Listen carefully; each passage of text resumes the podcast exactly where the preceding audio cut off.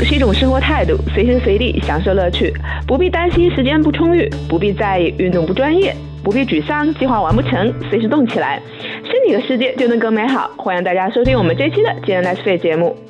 今天的嘉宾呢，在我眼中是一个小帅哥，喜欢运动健身，从事的工作也是跟这个行业相关的。但是他告诉我，他以前可是个小胖墩儿。我的脑补画面出现的就是彭晏的初中毕业照。那如果他不说，我还真看不出他过去的身材也真的会辣眼睛了。他到底又是如何蜕变、成功逆袭的呢？那还有请我们今天的主角跟大家打个招呼吧。Hello，大家好，呃，我是 Jacob，大家叫我雅各布就可以了。欢迎 Jacob 吧，Jacob，你现在主要是做什么样的一个工作呢？哦，我现在是在一家外企做健身器材的销售。啊，平时工作忙不忙？也是需要像一嗯其他的销售要呃跑来跑去的吗？呃，其实肯定是，其实销售我觉得大部分都是差不多的。呃，要有一个特别明确的销售目标，另外呢，可能就是要相应的压力。但是因为呃，我认为就是我现在所做的和我的兴趣是有很大的关联，然后包括我们现在日常的工作状态，其实我觉得是蛮享受的，所以说啊，我还是挺乐在其中的。嗯，刚好自己的工作也跟自己的爱好相关系啊，这可不是喜欢这个健身的，你健身多长时间了？已经超过十年了。啊，十年，我就不问你多大开始健身的，超过十年，我我真的看不出来，这个这个我真第一次知道哎。看看看不出来，看不出来是说对是这样，其实。呃，就是呃，因为你看起来蛮小、蛮年轻的，十年，我就想你多大你就开始健身了。谢谢谢谢，我我以为是说我练的不像，练的不够好，不像十年的。不是不是，是因为我看起来你蛮小的，我说你练十年，你得十十十多岁开始健身，所以我还是蛮惊讶的啊。当时为什么想起来去去去健身？什么原因开始健身？还记得吗？哦，记得挺清楚的。其实当年就像我之前跟你说，我就是一个特别宅的一个小胖，然后就是很喜欢吃，呃，而且吃对，然后而且很喜欢打游戏。嗯，当时刚从学校毕业，完了一个一天比较机缘巧合的，就是我的女朋友，然后呃，她想要去健身，拿了一张传单，嗯。然后呃拿到拿到这个传单之后呢，那你你懂的，就是说他就要求我跟他一起去嘛，两个人一起办卡。结果，呃十年过去了，就是说他早已经放弃了，然后我却一直 坚持下来了。对，坚持下来了。嗯。你确定当时他不是嫌弃你太肥了，暗示你你应该运动了吗？应该也有这个，也应该也有这个这个这个原因吧。应该也有这个原因，对。那你还是要感谢他，如果要不是他的话，你自己可能没这个动力走走进健身房，是不是？对，但是其实有时候我觉得这这也就是命运吧，而且，嗯嗯，就是能一直自己去啊去去坚持这个比较好的习惯，我觉得也是嗯蛮蛮难得的。其实其实也也感谢他，也感谢自己，就是说感谢自己能坚持下来。对，因为其实说实话，就是呃，就像我们两个人认识是在加州嘛，其实自己就是近些年就是觉得就是有生活中有很多很好的事情，就是都是从健身开始的，你知道吗？就是。打开了，好像打开了一个新的门一样。然后，介意能跟大家聊聊你在这个健身前后那个小胖墩儿和现在的这个一个一个身材的对比吗？大家可能以后会看得见照片啊。那你能不能跟大家介不介意跟大家分享一下这个你这个身体的一些数据，体脂比啊，体重啊？哦，不不介意，当然不介意呃呃，但是呃，就是说。呃，我在最开始完全不健身的时候，大学刚毕业的时候，当然大学的时候我也曾经瘦过，但是大学毕业之后呢，其实我不是一个超级大胖子，嗯，但是我就是一个比较普通的小胖子，然后就是，嗯，对，也也就是怎么说呢，完全呃谈不到什么有魅力啊、迷人啊这些词，基本上就跟我就绝缘了，呃，但是健身之后呢，首先呢就是说。啊，喜欢健身的人大家都知道，就是增加了自己的自信，因为因为其实健身的第一阶段，我就是先瘦下来，就是跟大家一样，就是说从胖变瘦，没有考虑太多的体型啊什么的，就是完全就看体重，然后就是先瘦下来啊，一下从七十四斤大概练了一个多月，就就就变成六六十六斤了吧？呃，六七十四公斤到六十是吧？啊，对，到六十六公斤，大概就是嗯十十几斤的一个月，你瘦了十六斤哎。一个月瘦了八公斤，一个月你瘦了十六斤，我觉得速度快，我觉得。对对对，你都干嘛了？你当时你这一个月都干嘛了？不吃就跑，狂跑。你当时怎怎么瘦下来的？呃，我是从一进健身房，就是说自己第一次接触健身，一进健身房就请了私人教练了。哎呦，就。哟，这意识还挺有这意识啊！对我当时的想法就是，其实健身卡也上千了，对吧？当时我记得是应该是两千多块钱。但是如果说自己瞎练的话，其实这两千块钱可能也是一种变相的浪费了。所以说我其实是就是加大了投资吧，然后就是呃，然后去请私人教练，我觉得是需要的，这是一个甚至说是一个必要的，就对一个完全的小白来说，所以说。瘦的比较快，跟这个其实可能也是有关系的。就是有一个教练，他要去督促你，然后去去指导你，而且保证你每天的训练都是有一定强度的，而不是说很随意的那种训练。所以就是从不练到练，就是你可以想象一下，那肯定是非常快的。嗯嗯，那你你这第一阶段这一个月还挺见成效，我觉得当时是不是也挺开心的？对，当时其实比较逗的就是开始给自己就是呃那种穿个短裤开始拍照嘛，就就觉得自己未来肯定会呃用到这些前途。对，然后 就一片光明了是吗？是，然后就是 而且呃基本上每每每周吧或者两周，然后就是就是都拍，然后让让我的当时让我朋友就是说。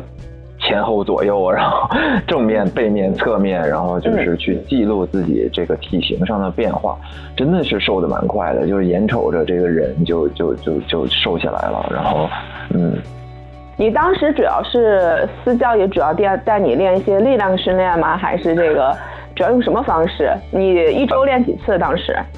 当时的话，当时的话，因为可能呃就比较重视这个东西，而且就是呃工作上这个时间也相对自由，四四次吧，可能加上周末就七天里边，然后要练四次，也就是一个比较传统的训练方法，先做力量训练，然后再做有氧训练，但是有氧训练的时时间非常的长，我就记得有一次我下来的时候就是。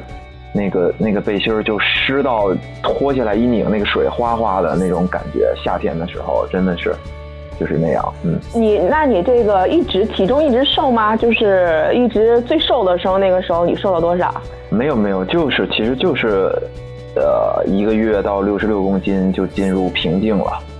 就是你这瓶颈期进入的够快的，人家都是人都练了有一段时间，来个三三个月六个月哈，你这一个月可能收是不是太快了，一下就平？因为呃，我我觉得其实我从最开始对待健身就是非常非常认真的，你知道吗？因为你还真可能对，因为你看我，比如说我请私教，比如说因为私教肯定也会把一些先进的理念或者说专业的理念传传达给我嘛，对吧？就是就是去教导我，然后然后我嗯。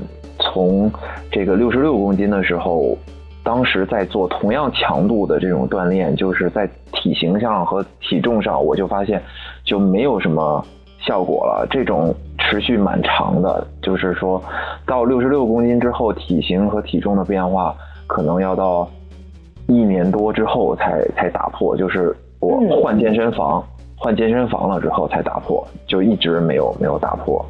嗯，哇，那你这个等于这个瓶颈期，这个平台期将近一年左右的时间了啊，基本上就没有什么特别大的变化，包括这个身体的体型的这方面啊，那那对对，挺长时间的你这个平台期，嗯，对，就是说一开始进步很快，就是从你从一张白纸，然后开始锻炼，进步很快，然后结果。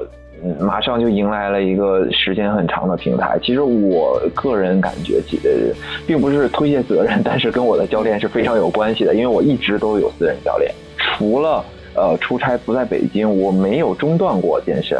你明白吧？就是就是完全的按照教练制定的这个频率计划、训练计划，然后呃按部就班的去练，没有没有中断，我没有说啊我最近很累，我想停一个月、半个月，甚至更长时间，没有的，从来没有过。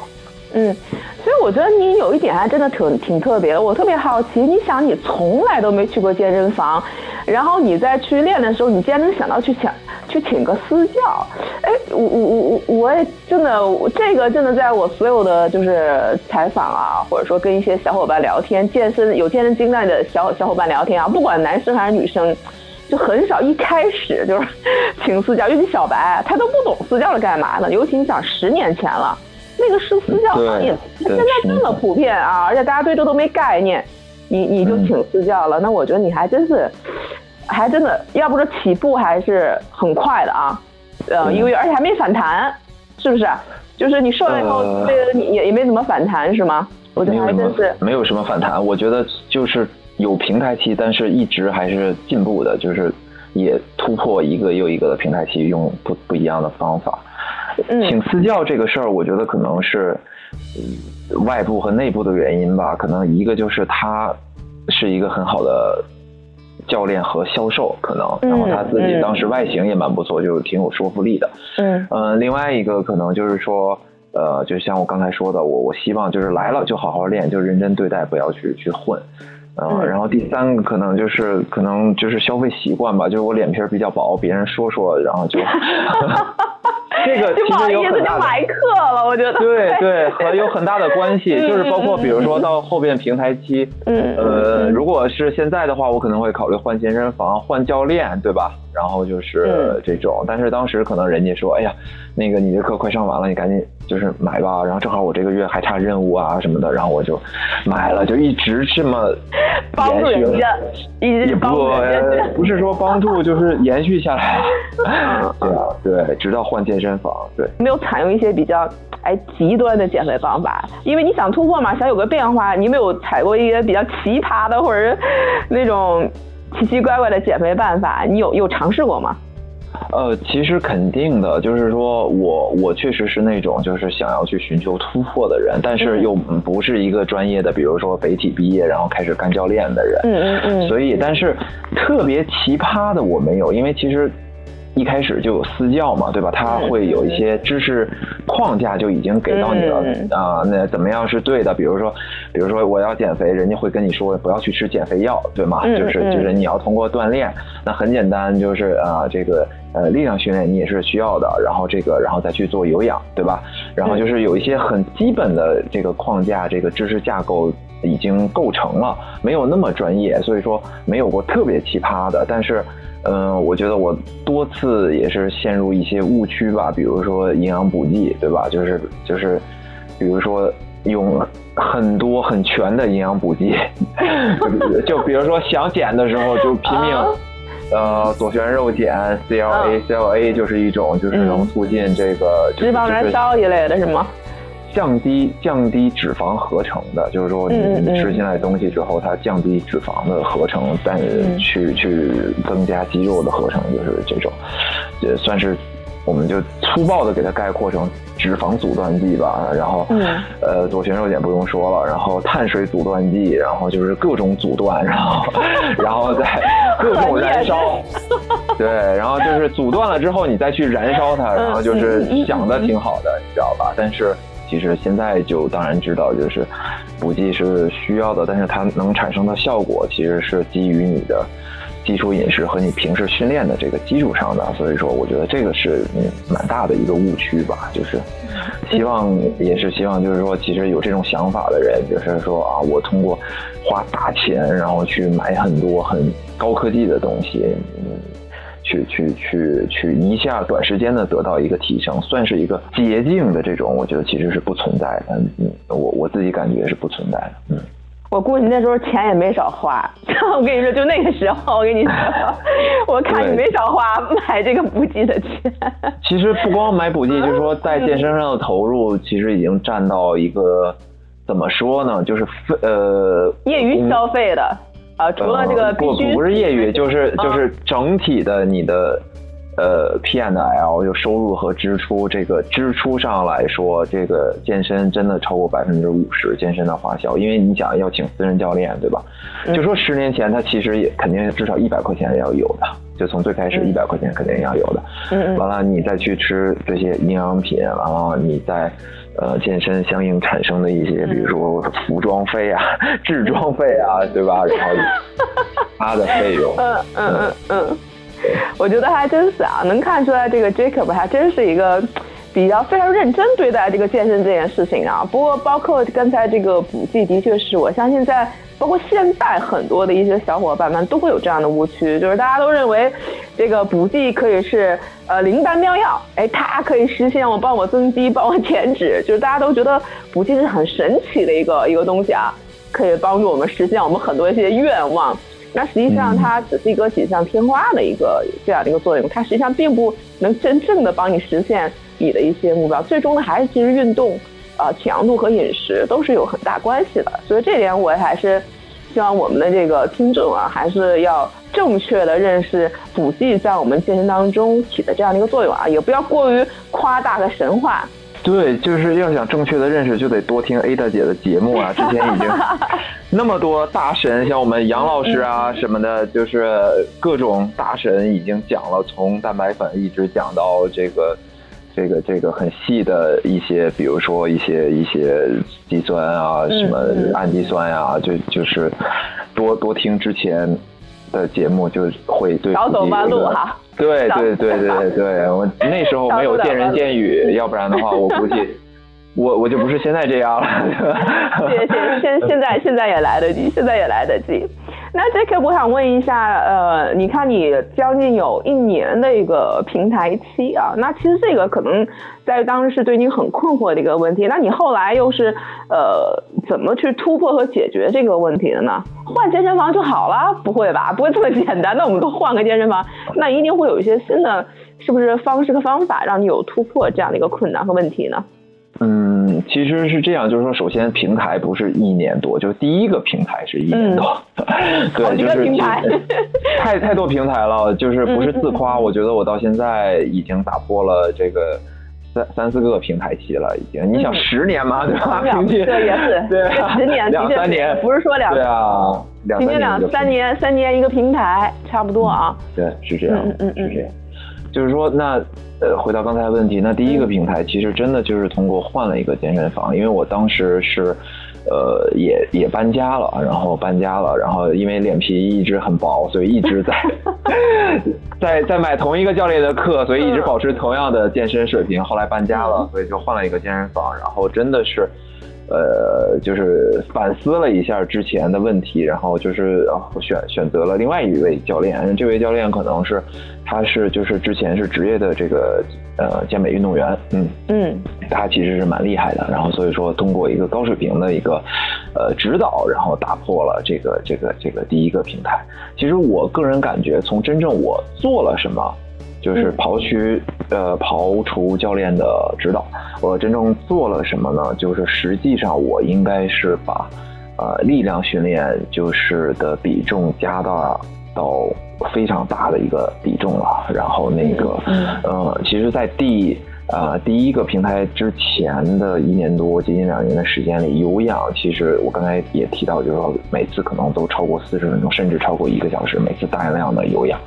然后我我现在感觉就是说，肯定是这个这个比例是不太对，而且大量的有氧，你的肌肉同时也消耗了很多，而且因为那个时候我觉得跑得越快越好，越快越有面子，所以说，嗯，呃，这个就是做法是很错的。但那么突突破第一个平台，就是当时我，呃，就是。呃，力量训练达到了一个全新的一个强度，然后也也做了很多之前没有做的力量训练的一些动作，呃，一些一些小肌群的部位，其实还是得益于这个高水平的私人教练的这种指导吧。然后就在体型上，然后去有一个新的突破，就看起来像练过了。就现在我们最比较流行的叫。有训练痕迹吧？痕迹，哎，对。对，其实说实话，就是嗯，比较丢人的就是我前前一年半，就是经常会跟朋友说啊，我现在在健身啊，人家就说啊，真的吗？怎么看不出来？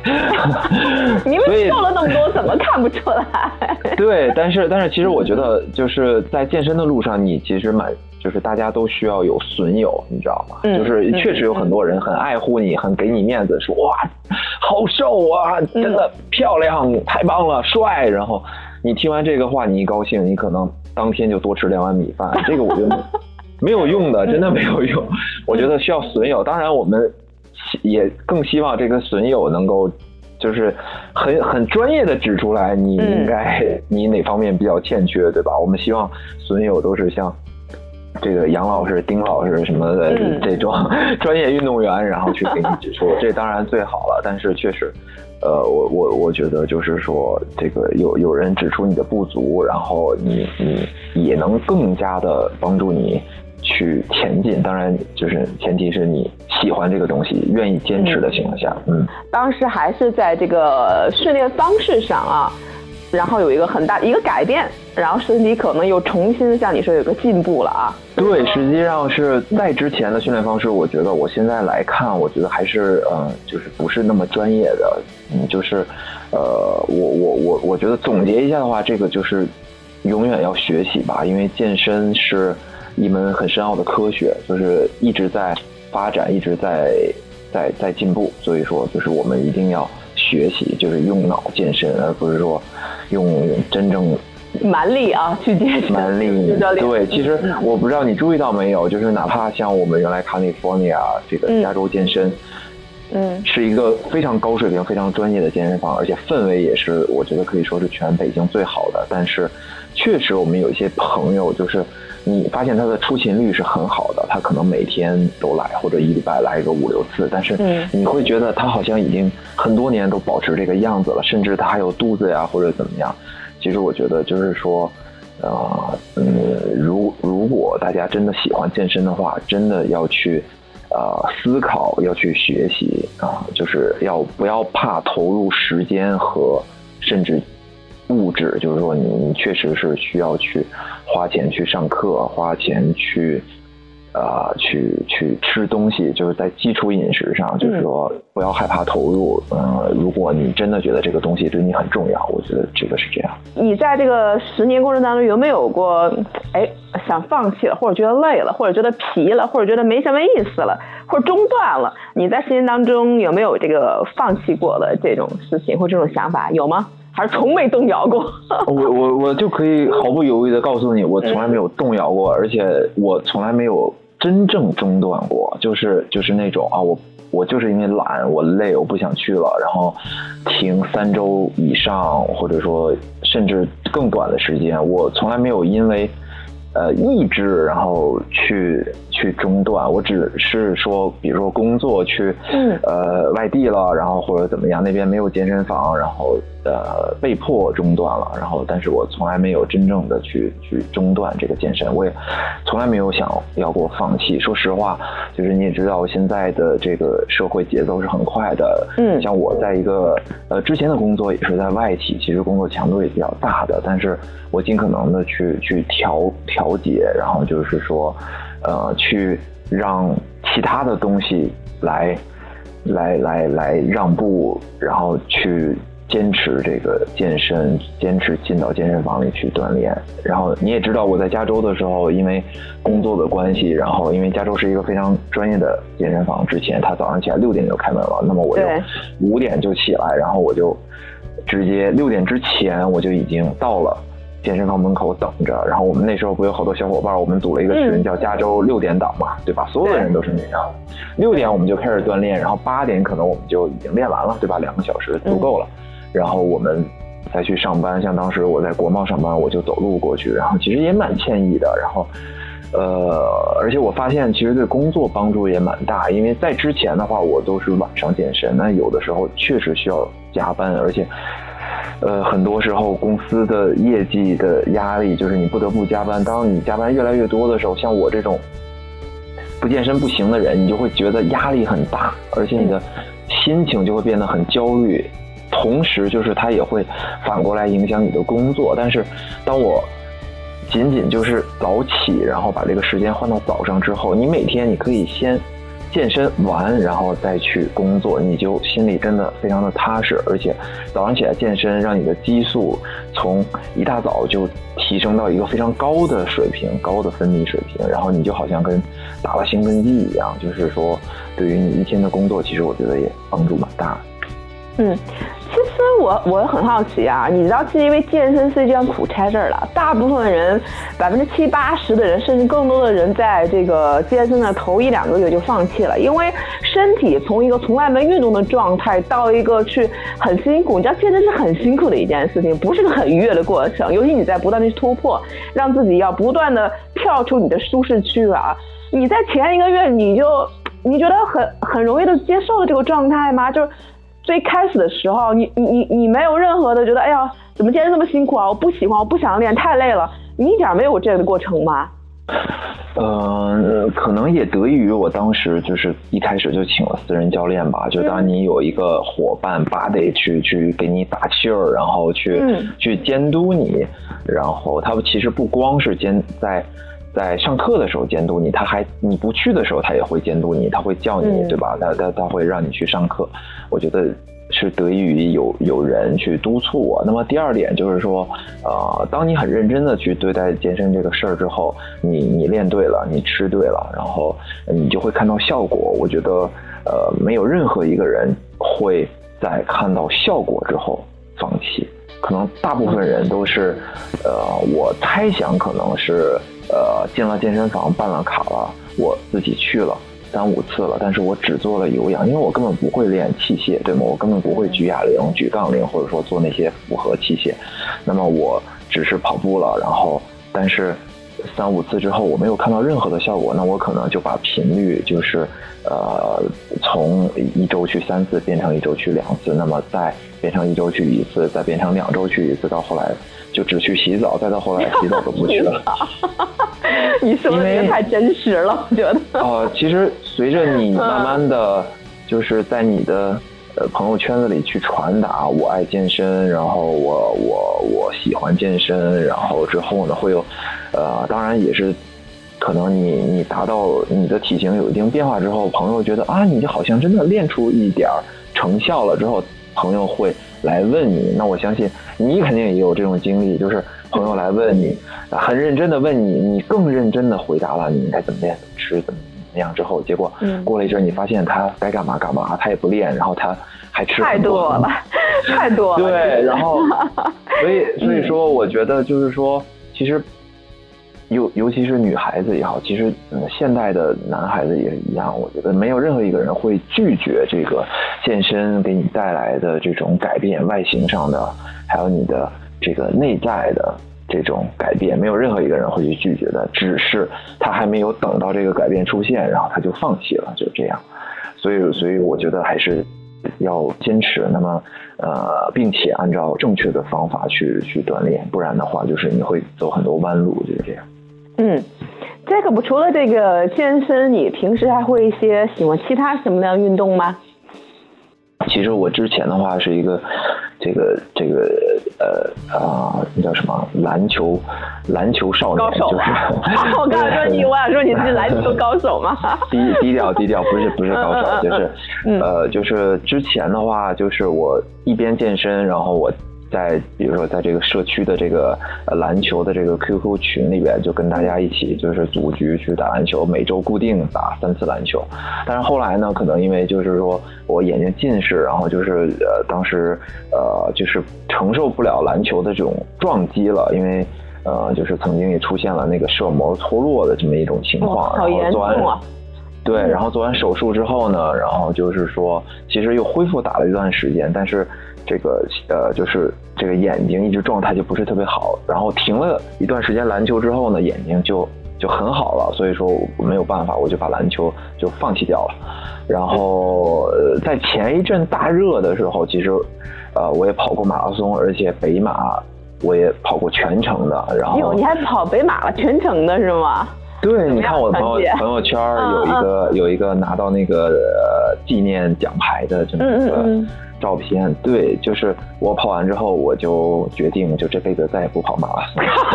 你这你这为什么再也不跑马拉松了？为什么？因因为因为是这样的，就是我我认为跑马拉松真的，首先它是一件非常专业的事儿。就是其实作为一个爱运动的人来说，我在跑北马之前，我已经真的训练过了，我也看了文章，按照一些呃专业的指导去训练了。当时呃大家都说，就是你按照四分之一的这个路程来训练北马，你我们都知道是四十二公里多一点嘛，我大概就是说，所以我每次至少跑十公里，按照四分之一的这个路程去训练，就是说你会。至少你你你会你的心脏的这些承受能力啊，包括你的关节的承受能力啊，会提前有一个很好的一个储备吧。嗯。然后那么呃，但是真正跑起来，我真的就是实际上过了三十七公里之后，我就完全在走，而且不是逛街那种很惬意的走，是拖动。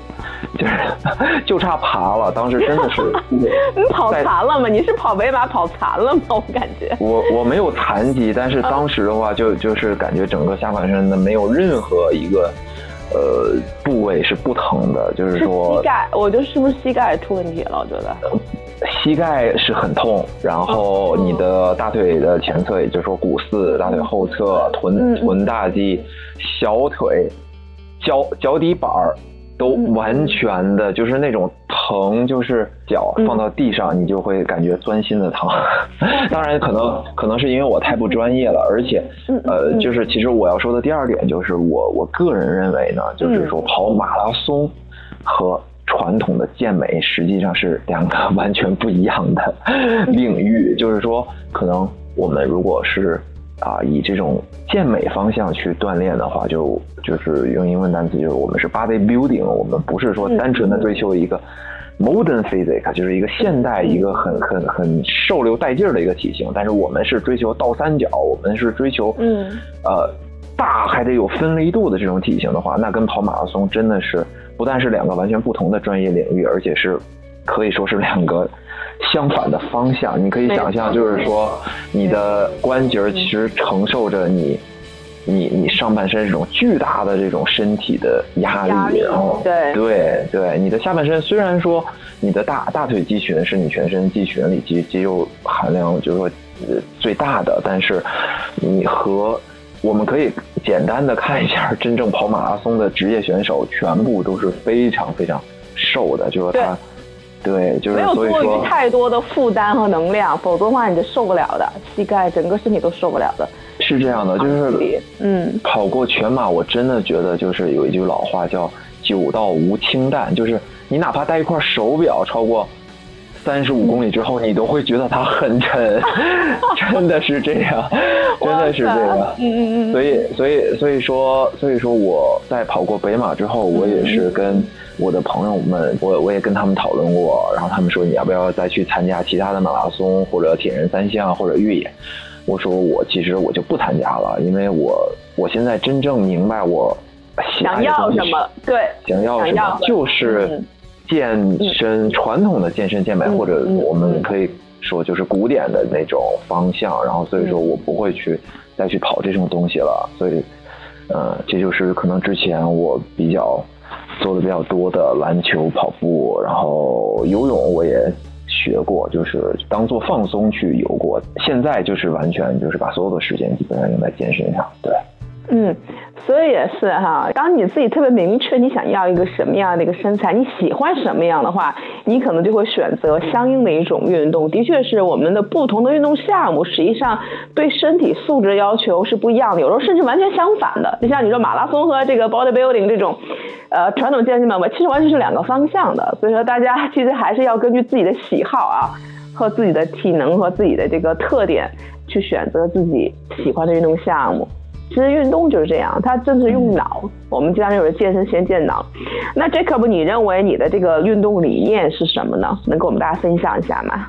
我的运动理念其实呃，就是其实就是你刚才说的，我认为就是所有的运动其实都是在用脑在做的。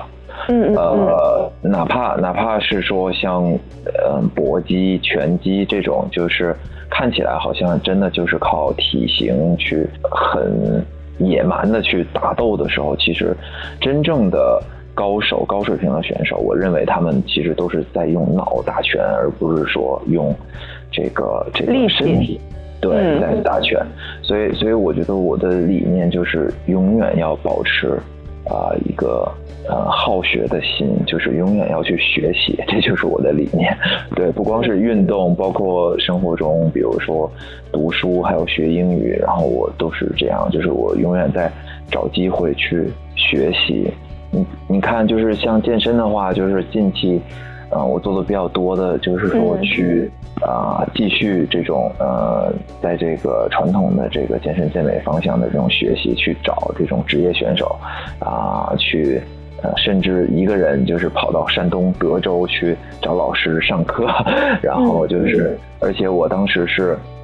跟老师联系好了之后，自己坐火车过去，然后到了他的，他自己开了一个健身房。我到了他的健身房，放下书包，跟他大概聊了五分钟，接了一瓶水，然后马上就开始上课，就是这种对。然后在那儿待了两天半，基本上就是一直在上课，一直在锻炼。除了锻炼就是吃饭，吃完饭就回酒店睡觉，就是这样。对，看出来你对他的热爱了。我真看你是发自内心的去热爱这件事情。对，而且就是在同时，我也，啊，就是在在跟健身房的朋友们讨论的时候，我也一直在说，就是如果你真的喜欢，那么就不要，就是说说简单粗暴一点，就是那就不要瞎练，就是一定要一定要学，就是就是按照你你的方向，因为现在。健身在中国真的是很很很大的发展了。那么方向上来说，就是从专业角度来说，也不光只有健身健美，还有很多，比如说呃主呃很多垂直的领域可以去研究。很多美国的认证也进入到中国，我觉得都非常的好。就是呃找好你想想钻研的领域，然后就去呃认真的去学习。呃，即便就是呃。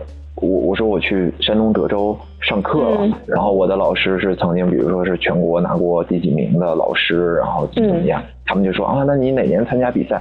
其实我觉得，当然我我想有朝一日有机会的话，我一定要比一次赛。你就是说去感受这个，嗯啊，将自己所有的一切都，就是那个英语就是 give whatever I have，对吧？就是所有的一切都付出的那种。那种精神，我觉得我要去感受一次。但是实际上，我去学也不是说我要在比赛上拿一个名次，或者说我以后我就要吃这碗饭了。嗯嗯，其实不是这样的。我觉得，呃，为了自己最喜欢的东西，为了自己最热爱的这个一项爱好去投入，我觉得是呃非常值得的。而且是健身的话，那如果是你喜欢的是健身的话，我觉得是非常幸运的，它真的会给你带来很多。嗯，那我还是挺期待你有参赛那一天啊！为了实现自己的一个，不管是目标还是理想，还是个愿望，去实践，我觉得一定也是一件特别美好的事情啊！我还我也蛮期待的。对啊，你你不也要参赛吗？我记得你上次采访那个。比基尼的老师的时候，然后他说那是我让人，那那那是我头脑一热，让那个让撒菲老师这个一一表扬我一下，我头脑发热了一下。不是，但是我觉得你有这么好的资源，你你还记你还记得，哇塞，以后说要小心了我。不是，就是真的真的是这样。其实你看，就是啊，我觉得在资源上来说，你你是真的是一般人是比不了的，所以你。比我更应该参赛，我们我们我们可以一起参赛嘛，对吧？咱们咱们可以。压力，那你还年轻，你还年轻，我觉得这个 呃还属于年轻人。哎，别，哎，之前非常火的那个 就是九十岁走 T 台王德顺老大爷说的一个至理名言，你知道吗？就当你当你以这个很晚了做借口的时候，你就要小心了。啊，我要小心了。你就要小心了，就是有可能你 对，就是有可能你的进步就停止了。永远不要说晚。你想，人家八十多岁健身，九十岁走 T 台，那没有没有什么事儿是很晚的，永远可以。事情永远开始，永远不会晚。对的，我们我们相约二零一八，我们相约二零一八奥奥赛的舞台，好吗？我这一下压力山大了。那这科目你最后吧，给我们在所有在努力瘦身的小伙伴一个建议吧，因为你想这个大家很，我相信很多的，不管男孩子还是女孩子，我相信很多人都会呃有这样的一个经历，也很多人渴望能够能够逆袭成功，是吧？能够有个更好的蜕变，更好的自己。那你给所有的这样的正在努力的小伙伴们，给大家一个最后的一个建议，好不好？OK，就是作为呃成功的突破了四四五个瓶颈的人吧，是吧？呃，其实我我给大家建议就是说，还是啊要沉下心来，就是说像做学问一样去对待健身，因为健身是一门非常非常高深的科学啊。那么就是呃需要你啊去动脑去思考。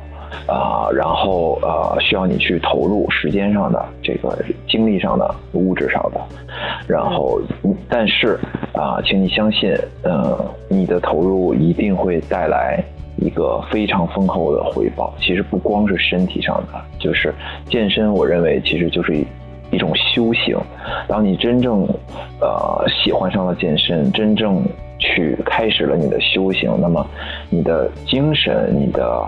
啊，这个心态也会随之改变，所以说这就是我为什么说，当我开始健身，开始接触了这么多呃练得好的大大神之后，然后我觉得很多好事儿就陆续的发生了。这个好事儿并不是说我突破了身体上的瓶颈，嗯。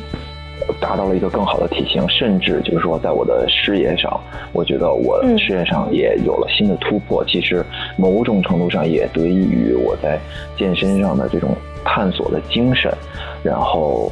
所以就是希望大家能够啊多花一点时间，就如果你喜欢健身的话，多花一点时间，然后啊去啊思考啊应该怎么去做，然后啊多花一些时间，真正的走进健身房去锻炼啊，那么你就会呃得到一个非常好的你想要的结果，就是这样。